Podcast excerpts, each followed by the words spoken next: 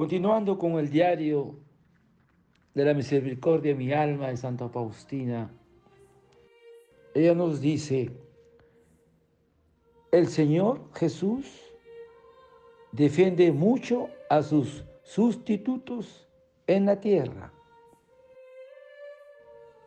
Está muy unido a ellos y me ordena anteponer la opinión de ellos a la suya. Conocí la gran familiaridad que hay entre ellos, entre Jesús y el sacerdote. Lo que dice el sacerdote, Jesús lo defiende y muchas veces se conforma a sus deseos y a veces hace depender de la opinión del sacerdote sus propias relaciones con un alma. Conocí esto muy bien en las gracias particulares hasta que hasta qué punto has compartido con ellos el poder y el misterio. Oh Jesús, más que con los ángeles, me alegro de ello porque todo es para mi bien.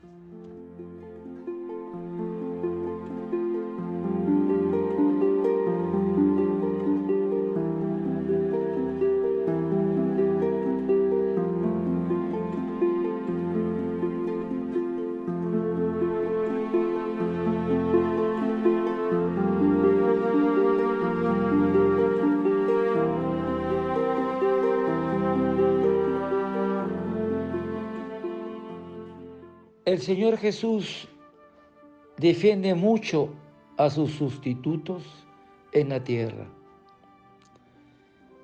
Está muy unido a ellos y me ordena anteponer la opinión de ellos a la suya. Conoce la gran familiaridad que hay entre ellos, entre Jesús y el sacerdote. Entonces, hermanos, por voluntad divina de entre los fieles, el sacerdote es llamado mediante el sacramento del orden a ejercer el sacerdocio ministerial constituyéndose en instrumento de Jesucristo, al que presta todo su ser para llevar a todos la gracia de la redención.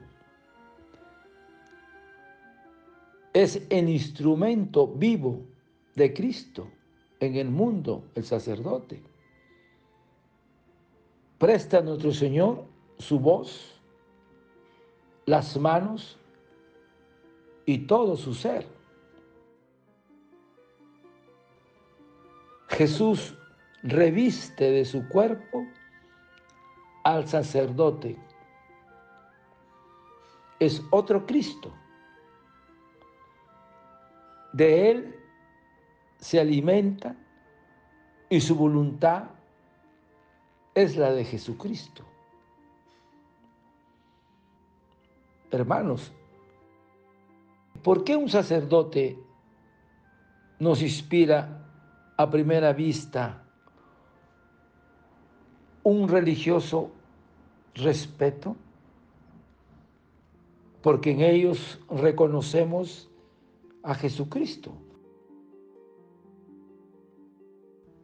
El sacerdote tiene una misión salvadora y para llevarla a cabo necesita autoridad moral que la obtiene en la comunión y solo de ella. Porque un sacerdote que rara vez dice misa, tiene su misión como los demás, pero nunca tendrá la autoridad propia de su misión. Hermanos, el sacerdocio engendra almas a la gracia y para la vida eterna. Posee las llaves del cielo y del infierno. Tiene poder para perdonar los pecados. El sacerdote procede de Jesucristo. Es completamente para Él. Ese es el fin del sacerdote. Y el servicio de Jesucristo exige tres cosas del servicio del sacerdote. La primera, estar libre del mundo. No se puede servir a dos señores a la vez. Es estar muerto para el mundo. La segunda realidad del sacerdote es estar consagrado exclusivamente al servicio personal de Jesucristo, al cumplimiento de su santa voluntad y de los deberes del sacerdocio. Y la tercera cualidad es abnegarse por completo por la gloria del Señor,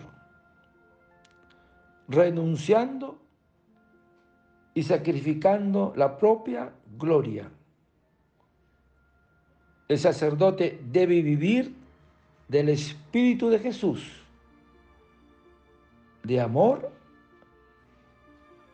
y verdad. Padre eterno, yo te ofrezco el cuerpo, la sangre, el alma y la divinidad de tomado Hijo nuestro Señor Jesucristo como propiciación de nuestros pecados y del mundo entero. Y por su dolorosa pasión, ten misericordia de nosotros y del mundo entero. Oh sangre y agua que brotaste del corazón de Jesús como fuente de misericordia para nosotros, en ti confío desearte un lindo día. El Señor de la Misericordia te conceda amar al sacerdote, a ti y a tu familia. Dios te bendiga y proteja. Santa Faustina, ruega por nosotros. Amén.